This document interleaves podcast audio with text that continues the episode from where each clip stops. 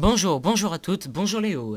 Bonjour Thomas, et bienvenue dans la cinquième, chronique de la politique c'est facile. Nous allons vous, vous parler des différents rôles d'un président. Le mandat d'un président commence par la passation de pouvoir. L'ancien président de la République donne rendez-vous au nouveau à l'Élysée afin de discuter du rôle de président et de transmettre les dossiers en cours. Puis ensuite, le nouveau président va composer son gouvernement en commençant par son premier ministre qui va l'épauler pour composer le reste. Le, président rassemble le conseil des ministres tous les mercredis matin à 10h, sauf en août où ils sont en vacances, afin de prendre des décisions. Et le mercredi après-midi, les ministres vont à l'Assemblée nationale afin de répondre aux questions des députés.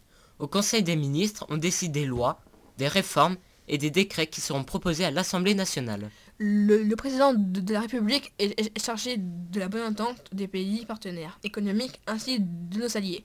Il est aussi en droit de déclarer la guerre à une nation avec l'accord des principaux ministres et du président du, Sénat. La paix se fait en loi décidée par le Conseil des ministres, votée par l'Assemblée nationale et le Sénat. Le président de la République gère les armées de la nation en cas de guerre.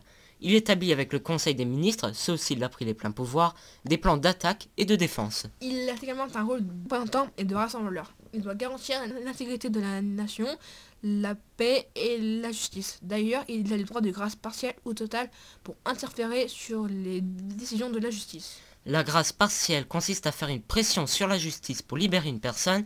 Quant à la grâce totale, elle consiste à libérer une personne automatiquement sans l'avis de la justice. Merci à tous d'avoir écouté ou regardé notre chronique. Rendez-vous la semaine prochaine avec une actualité toute fraîche et à bientôt. Pour les personnes ne pensant qu'à nous embêter politiquement, nous précisons que nous faisons ni nous soutenons aucun parti politique malgré les sujets. Au revoir. À bientôt.